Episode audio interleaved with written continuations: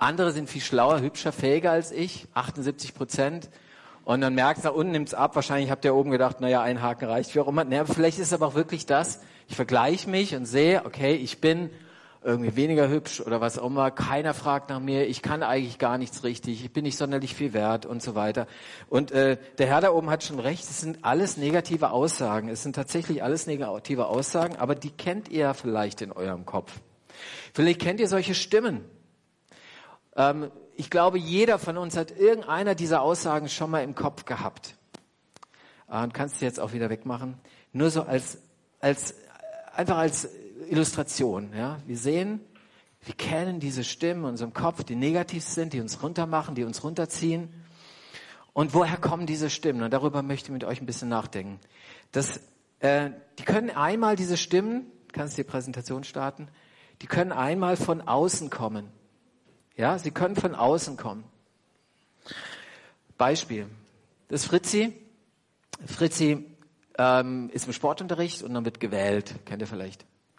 Und es wird einer nach dem anderen gewählt und irgendwann kommt irgendein so Trottel und der fängt an und sagt, ey Fritzi, die kommen nicht in mein Team, die ist viel zu fett.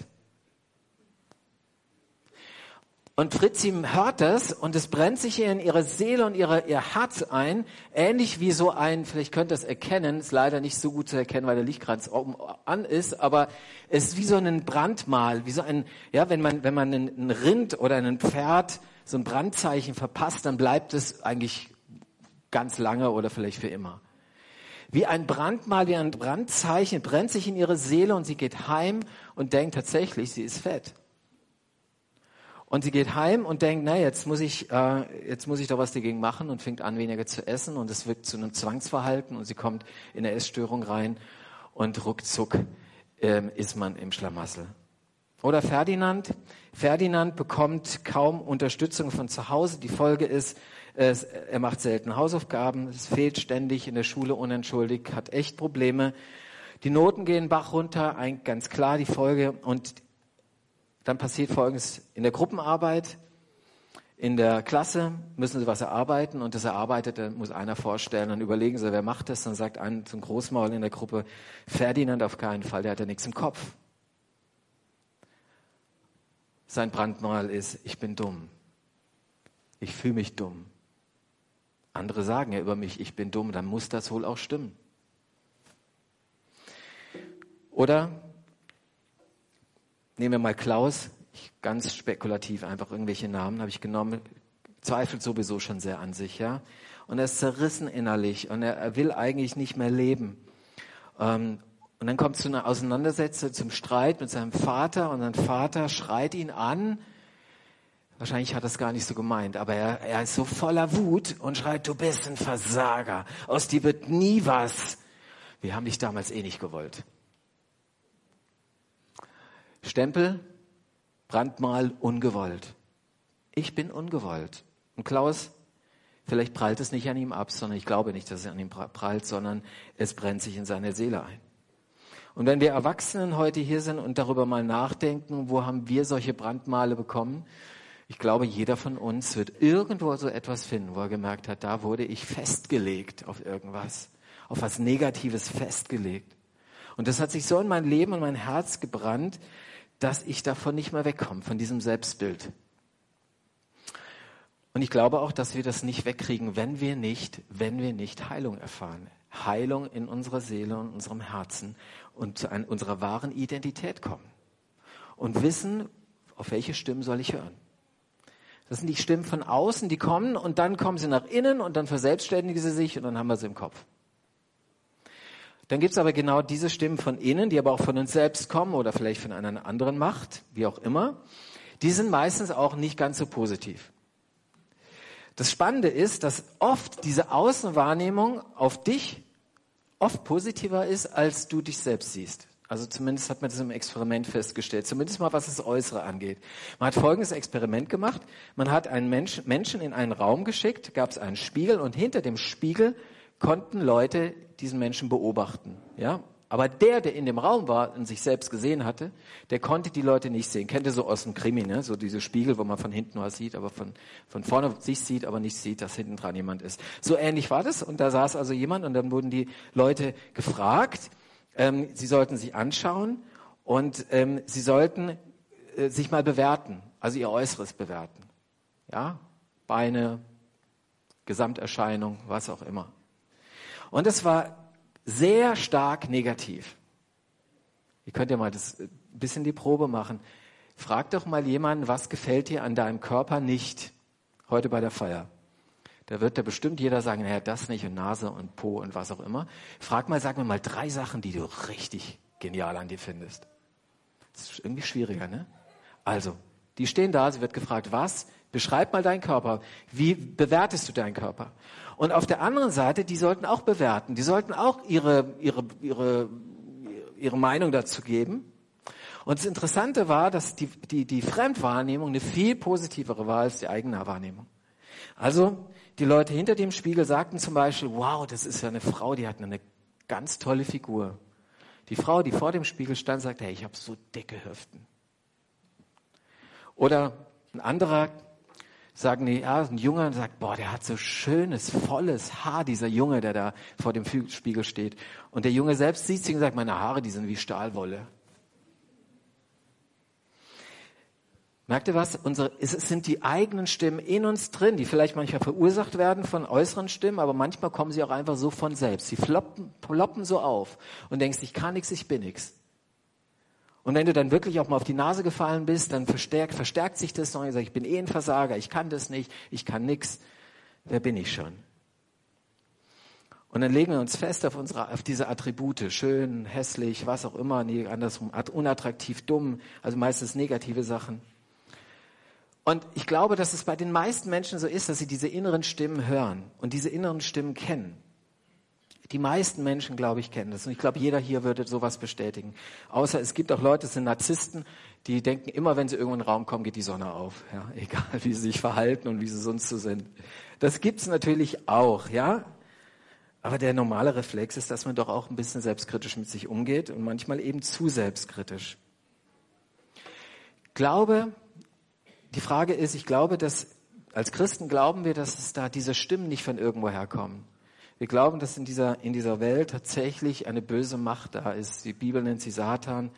Eine Gegenmacht Gottes, die schwächer als Gott ist, aber trotzdem Einfluss hat auf uns. Und diese Stimmen sind, bin ich fest überzeugt, von dieser Gegenmacht, die uns immer wieder niederdrücken und sagen, äh, du bist nichts, du kannst nichts. Diese Gegenmacht hat das Interesse daran, dass du dich nicht selbst annimmst. Diese Gegenmacht hat ein Interesse daran, dass du dich unwohl fühlst in deinem Körper. Dieses Interesse hat ein Interesse daran, dass du dich ungeliebt fühlst. Und deswegen ist die Frage, welchen Stimmen glaube ich? Welchen Stimmen glaube ich? Welche Stimme darf meinen Wert und meine Identität, also die Frage, wer bin ich eigentlich, bestimmen? Wer darf das? Jetzt können wir sagen, es gibt ja auch gute Stimmen von außen. Ne? Also ich kenne das, ähm, ich freue mich immer, wenn du irgendwo gelobt wirst, ne? Du machst irgendwas und dann, hey, du hast irgendwie, hier, ich habe von euch Konfis ähm, und der Simon auch, wir haben so schöne Zettelchen von euch bekommen, ne? Äh, wo ihr draufschreiben durftet, irgendwas Nettes und es war genial. Gestern Abend habe ich mir das angeguckt. Wow. Blühst du auf, ne, Simon? Geht einem so, ja. Wunderbar, richtig gut. Und vielleicht habt ihr es von euren Eltern schon gehört. Zum Beispiel, du denkst dir, äh, meine Nase gefällt mir gar nicht und deine Mama sagt, hey, deine Nase ist, Nase ist wunderschön. Dein Papa sagt es auch. Äh, und was sagst du dann? Ja, du bist ja meine Mama. Du musst das ja sagen. Also ich habe das zumindest in meiner Familie schon gehört, wenn ich das gesagt habe. Merkt ihr was? Die Stimmen, die Stimmen, die von außen auf mich zukommen, auch die positiven, sind sehr relativ. Es kann ja sein, dass ihr das einfach jetzt mal nur hingeschrieben habt, weil ihr im Tilo was Nettes wolltet, ja? Ja, weil ah, ein ganz netter Kerl ist oder so, aber äh, wie auch immer, ja, ein ganz netter Pfarrer, aber irgendwie war alles bescheuert könnte ich ja weiterdenken. Und genauso ist es relativ, wenn du ein Lob bekommst oder was Positives bekommst von einem Klassenkameraden oder so und fühlst dich wohl, der gleiche, der dich jetzt gelobt hat, kann dich in der nächsten Woche schon wieder seinen, seinen ganzen Müll über dir auskotzen. Und vielleicht habt ihr es sogar erlebt. Das heißt, die Stimmen, auch die positiven, die von außen kommen, die tun uns gut und die sind auch wichtig, die sollen wir auch den anderen Menschen geben. Da hat der Herr da oben vollkommen recht, ja. Dass wir den Menschen, sie wertschätzen, diese Wertschätzung entgegenbringen. Aber diese Stimmen sind doch sehr relativ. Ich kann sie immer hinterfragen. Und sie sind immer, ja, sie sind nicht beständig. Das kann kippen von einem Moment auf den anderen. Und deswegen braucht man eine Instanz, eine Stimme, die, auf die wirklich Verlass ist. Und jetzt sind wir im Gottesdienst, ihr wisst alle, wie die Antwort ist. Gott, ha ja, richtig. Diese Instanz ist die Instanz, die uns geschaffen hat. Und deswegen am Anfang dieses Wort auch, du bist wunderbar und einzigartig gemacht. Das spricht Gott über dir aus. Gott macht keine Fehler und du bist kein Fehler. Und selbst wenn du das denkst, ist es Lüge. Und Gott spricht genau das über dir aus, diese gutes, sein gutes Wort. Ihr erinnert euch an unser Bändchen, ja? Bei der Konfi-Freizeit hatten wir diese vier Punkte, brauchen wir jetzt nicht wiederholen, aber ihr erinnert euch, das erste war das Herz. Da ging es so um die Zusammenfassung dessen, was so im Kern christlichen Glauben ausmacht. Und das erste ist das Herz. Das erste war, Gott liebt dich. Gott liebt dich. Gott liebt dich. Und dann haben wir uns beschäftigt, also die Stimme Gottes ist die nächste Stimme, ne? die, die wesentliche Stimme, auf die ich hören darf. Und diese, diese Stimme, wir können in seinem Wort nachlesen, wie er zu uns steht. Und da heißt es zum Beispiel Zephania 3, Vers 17, wir haben auf der Freizeit so eine Art Collage dazu gemacht, erinnert ihr euch, da ist ein Bild davon, da heißt es, Gott liebt dich, er jubelt laut, wenn er dich sieht. Gott liebt dich, er jubelt laut, wenn er dich sieht. Glaubst du das wirklich? Das, was wir da besprochen haben? Glaubst du das wirklich im Herzen? Glaubst du wirklich, dass Gott über dich jubelt, wenn er an dich denkt und wenn er dich nur sieht? Wisst ihr, das ist so, manchmal denke ich mir so, manche von euch, das weiß ich, die sind auch hier in der Gemeinde groß geworden. Manche von euch nicht, aber die haben das vielleicht auch schon tausendmal gehört. Man hört das so tausendmal, irgendwie tausendmal gehört, tausendmal ist nichts passiert, das heißt anderes Lied, weiß. Aber, ja, ah, Gott liebt mich, kenne ich schon, brauche ich nicht. Mir hat es mal jemand nach einem Konfi-Camp, das ich veranstaltet habe, nach diesem Abend, wo wir über die Liebe Gottes und über den Selbstwert und die Identität gesprochen haben. Und dann sagte ich so, fragte ich so, na, und wie gefällt's dir? Waren 150 Jugendliche. Einer davon habe ich dann zur Seite, kam, wir kamen ins Gespräch und er sagte so, ich habe gesagt, wie gefällt's dir? Ich gesagt, ja gut, aber warum sagst du mir Sachen, die ich schon weiß? Ich gesagt, ja, weil es vielleicht noch nicht ins Herz gerutscht ist. Und da, weil es vielleicht immer wieder ins Herz rutschen muss. Wisst ihr, ich weiß das auch, dass Gott mich liebt. Aber wie oft kenne ich diese anderen Stimmen, die was ganz anderes sagen? Boah, den Gottesdienst, den hast du aber versaut. Da warst du aber ein schlechter Vater. Da hast dich als Ehemann aber völlig daneben benommen. Mag auch sein, aber mich daran festzulegen, das ist das Problem. Dass wir eben nicht ganz perfekt sind, das ist auch ganz klar, sind wir alle Realisten. Aber uns darauf festzulegen, ich bin eben dann dumm. Ich habe mich nicht nur dumm verhalten, sondern ich bin dumm. Versteht ihr? Darum geht es. Und jetzt geht es darum, welche Stimmen reden zu mir. Und die Stimme Gottes ist genau die, die wir hier sehen. Du bist geliebt. Das ist seine Stimme. Er jubelt laut, wenn er dich sieht. Eine Geschichte im Neuen Testament macht diesen Bibelvers nochmal sehr schön, illustriert ihn eigentlich nochmal sehr schön. Es ist ein ganz, eine relativ bekannte Geschichte. Der eine oder andere kennt sie, hat Jesus erzählt ein paar Bilder dabei. Da ist ein Sohn und dieser Sohn, der hat einen Vater. Der Vater ist gut zu ihm. Und der Vater spricht gute Worte über ihn aus. Und der Vater, der gibt ihm Liebe und Kraft und äh, er gibt ihm, er stärkt seine Identität. Und der Sohn denkt sich aber irgendwann irgendwie, ich brauche diesen Vater nicht. Und dann sagt er zu seinem Vater, ich sage es jetzt mal ein Bild gesprochen, du bist für mich gestorben. Und weil du für mich gestorben bist, hau ich jetzt ab. Beim toten Vater, wen brauche ich? Brauche ich ja nicht. Und ich breche all meine Kontakte zu dir ab. Auch keine gelegentlichen WhatsApp-Nachrichten oder über Insta irgendwelche Bilder, die ich dir schicke. Nein, ich breche alles ab. Ich blockiere dich sogar in meinem, äh, bei, bei Facebook oder nicht, nicht vielleicht bei Insta oder bei, bei WhatsApp. Und, und er sagt, aber wenn ich gehe, wenn du eh für mich gestorben bist, kannst du mir auch mein, mein Erbe gleich auszahlen. Und er kriegt sein Erbe, er nimmt sein Erbe mit und er läuft in die nächste Stadt und kommt dort und denkt, wow, jetzt habe ich das Leben gefunden. Wow, Party ohne Ende, ja, Party ohne Ende, Frauen ohne Ende.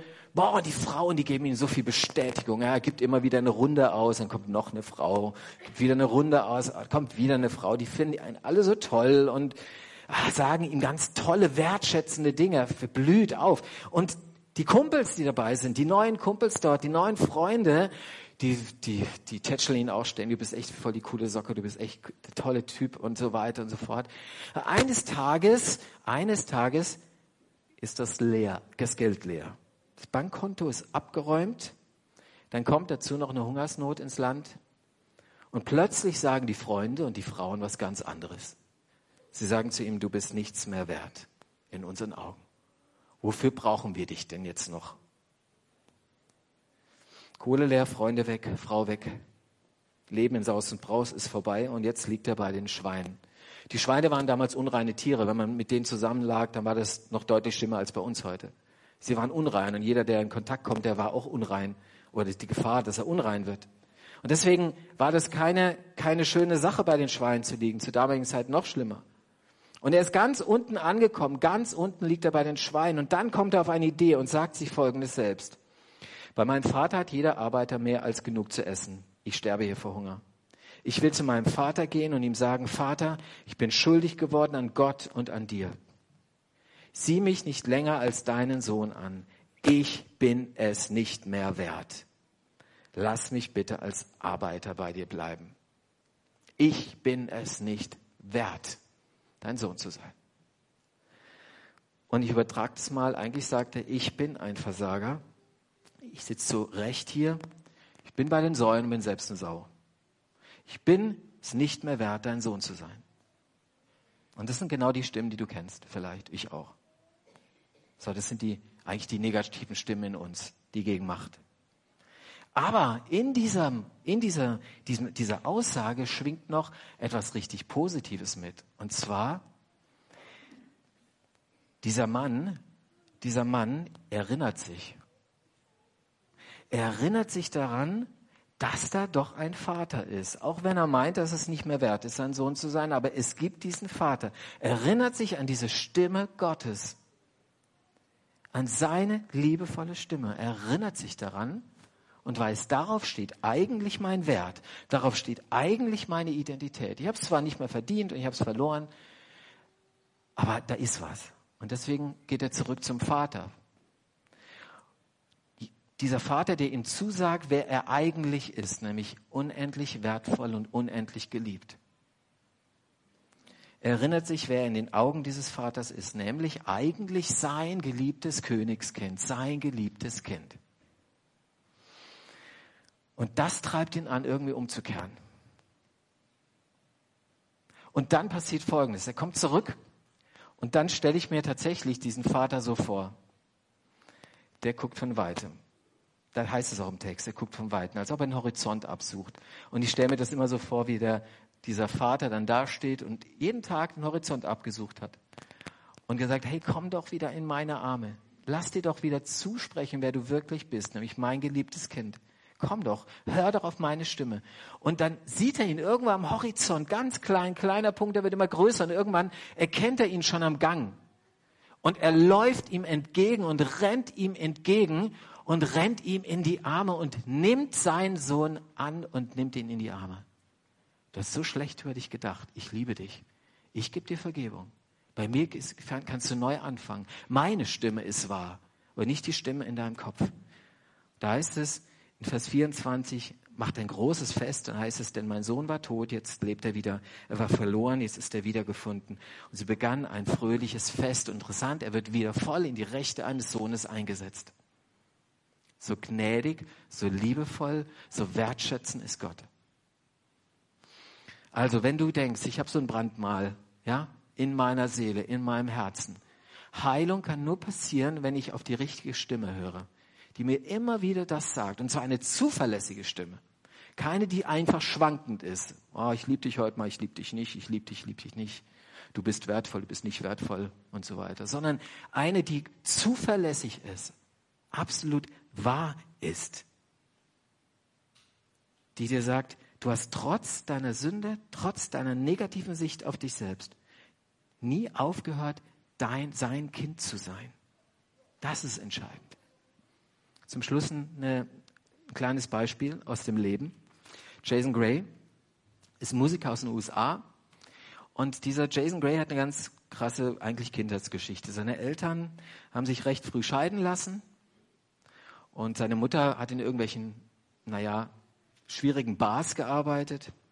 Und als er sechs Jahre alt war, ähm, äh, haben sich die Eltern ganz stark um dieses Sorgerecht gekappelt und ge gestritten. Ich kenne das aus meiner eigenen Familie. Das ist unheimlich schwierig für Kinder. Ne? Das macht was mit den Kindern, wenn die Eltern ständig aufeinander rumhacken. Und dann hat die Mutter neuen Mann. Sie kriegt neuen Mann und äh, lernt ihn kennen. Das ist kein guter Ersatzvater. Der handelt mit Drogen, es wird kriminell und er bedroht Jason, er bedroht seine, seine Mutter.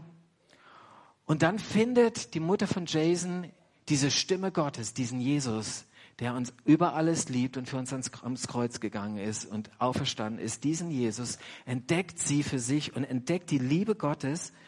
Sie hört auf, in diesem Bars zu arbeiten, fängt ein neues Leben an, trennt sich von dem Mann. Und Jason, Jason erlebt diese ganze Kindheit so, dass er letztendlich ein, mit einer äh, Sprachbehinderung aufwächst. Er ein, entwickelt ein massives Stottern. Und dieses Stottern, das lässt ihn nicht mehr los. Wenn man ihn singen hört, hört man kein Wort davon. Und er, er, hat, er hat einen Text geschrieben und dieser Text macht es so schön deutlich, worum es ihm geht. Er hat einen Text geschrieben, in dem geht es dann, ein Lied, in dem heißt es dann, erinnere mich Herr, wer ich für dich bin, nämlich geliebt. Also lass dich immer wieder erinnern von dieser Stimme. Ich bin geliebt trotz meiner Vergangenheit. Ich bin geliebt, so schreibt er weiter, auch mit meinem Stottern. Ich bin geliebt, auch wenn ich mich oft genug wegen meines Stotterns oder meiner Vergangenheit wertlos und verletzt fühle. Ich bin geliebt. Erinnere mich daran. Und Lauren Daigle hat es nochmal schön zum Ausdruck gebracht, ein Lied, was wir jetzt singen werden. You Say. Haben sie übrigens mal unter irgendeine Aldi-Werbung gelegt. Warum auch immer, weil es ein schönes Lied ist. Aber es ist ein ganz toller Text. Lauren Daigle ist auch Christ und sie macht es, formuliert es anders nochmal. Erinnere mich daran, wer ich bin, Gott, denn diese Gewissheit brauche ich. Du sagst, ich bin von dir geliebt, auch wenn ich nichts fühle. Das Einzige, was jetzt zählt, ist das, was du über, was du über mich denkst. Und das entdeckt auch äh, Jason Gray und er wendet sich diesem Jesus zu, diesem Gott zu und erlebt tatsächlich diese Stimme, auf die es Verlass. Wenn ihr heute jetzt konfirmiert werdet, geht es eigentlich nichts, eigentlich um darum. Es geht darum, auf welche Stimme hörst du wesentlich in deinem Leben? Hörst du auf diese Stimme, die liebevolle Stimme Gottes auf, oder auf die Stimmen von außen oder von innen? Und folgst du dieser Stimme? Sagst du Ja zu dieser Stimme auch selbst? Nimmst du sie an für dich? Weil dann hast du einen Grund, auf dem du deinen Wert aufbauen kannst und deine ganze Identität. Das wünsche ich euch und jedem von uns. Amen. Wir singen dieses Lied, You Say. Ist auch ein deutscher Text drunter, damit man es auch hören kann. Aber ihr seid natürlich echt wirklich eingeladen, es mitzusingen. You Say.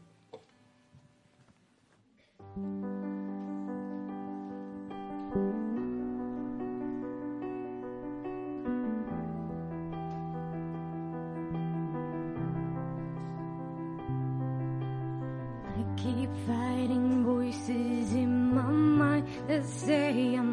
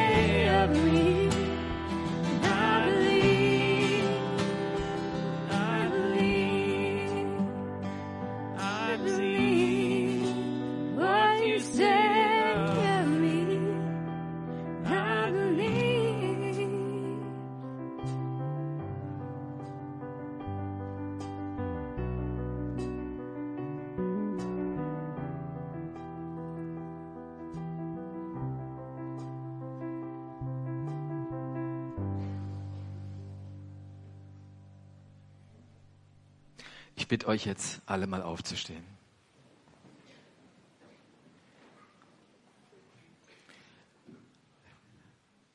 Konfirmation bedeutet, dass ihr euren Glauben bekräftigt. Euer Ja, das ihr bei der Taufe nicht sagen konntet, jetzt quasi nachholt. Ihr sagt Ja zu Jesus, Ja zu Gott, darum geht's. Und vielleicht macht ihr das heute das erste Mal ganz, ganz bewusst. Vielleicht erneuert ihr das jetzt heute. Aber es gilt auch für jeden von uns. Egal, ob ich konfirmiert bin oder nicht. Ob ich getauft bin oder nicht. Gott wartet immer auf unser Ja. Er wartet darauf, dass ich auf seine Stimme höre. Sie mir sagen lasse. Und ich ihr folge. Und deswegen lade ich euch, aber die ganze Gemeinde ein, jetzt ähm, uns neu zu konfirmieren. Das neu zu bestätigen. Oder das erste Mal. Wir machen das so, ich werde bisschen hin, hinführen in ein Gebet. Ich werde euch mit hineinnehmen in ein Gebet. Nämlich da beginnt das immer, dieses Ja zu Gott beginnt immer mit einem Gebet. Und dann wird es eine Zeit der Stille geben, da könnt ihr und jeder von Ihnen und euch euer eigenes Gebet sprechen. Wie sagt ihr das in euren Worten, dass du heute nochmal ganz klar Ja zu Gott sagst und zu seiner Stimme und zu seinem Wort? Und danach biete ich ein Gebet an, das werden wir dann sogar auch lesen können, wer möchte, und kann sich da auch einklinken. Am Ende des Gebets äh, darf jeder, der möchte und der das von Herzen auch ja bejahen kann, laut mit Amen bekräftigen. Amen heißt, so sei es, so meine ich es auch wirklich. Lass uns beten.